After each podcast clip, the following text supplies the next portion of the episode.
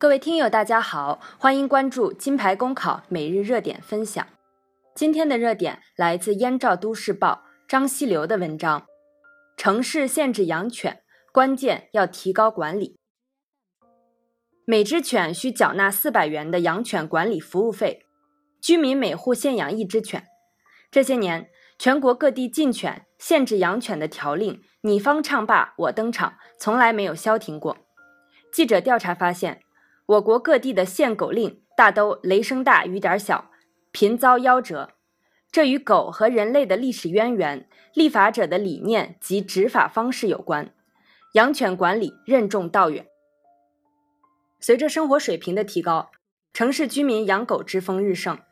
这本身反映了人们物质生活得到充分改善后对精神生活的需求，应该说是社会进步的一种反应。养狗能给主人带来很多乐趣，只要不对他人造成不利影响，本不应该受到太多的约束和管制。但问题是，市民随意弃狗，导致流浪狗增多，因养狗产生的狗患也成了市民关注的一个热点，更是城市管理中的一个难点。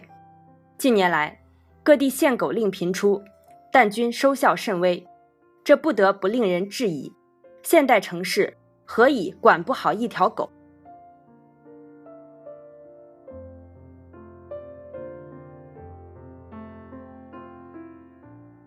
恶狗伤人事件频发，说明养狗不再是个人行为，因养狗而衍生的环境、市容、伤人、扰民等问题日益凸显。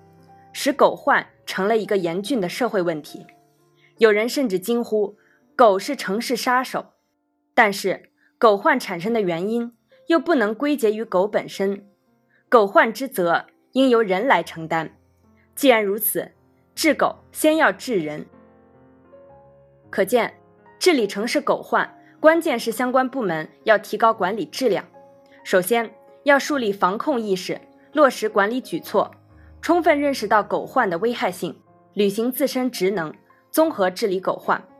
同时，应对养狗情况进行登记，掌握实情，及时向养狗户宣传有关管理法规，传授科学养狗、护狗、管狗知识，并签订养狗协议和责任书。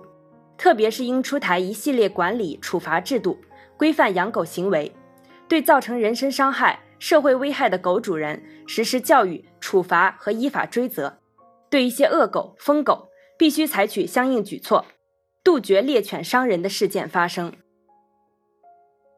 请您关注我们的公众号“金牌公考”，我们将把最优质的服务、最耐心的讲解献给大家。公考路上你不孤单，金牌公考带你上岸。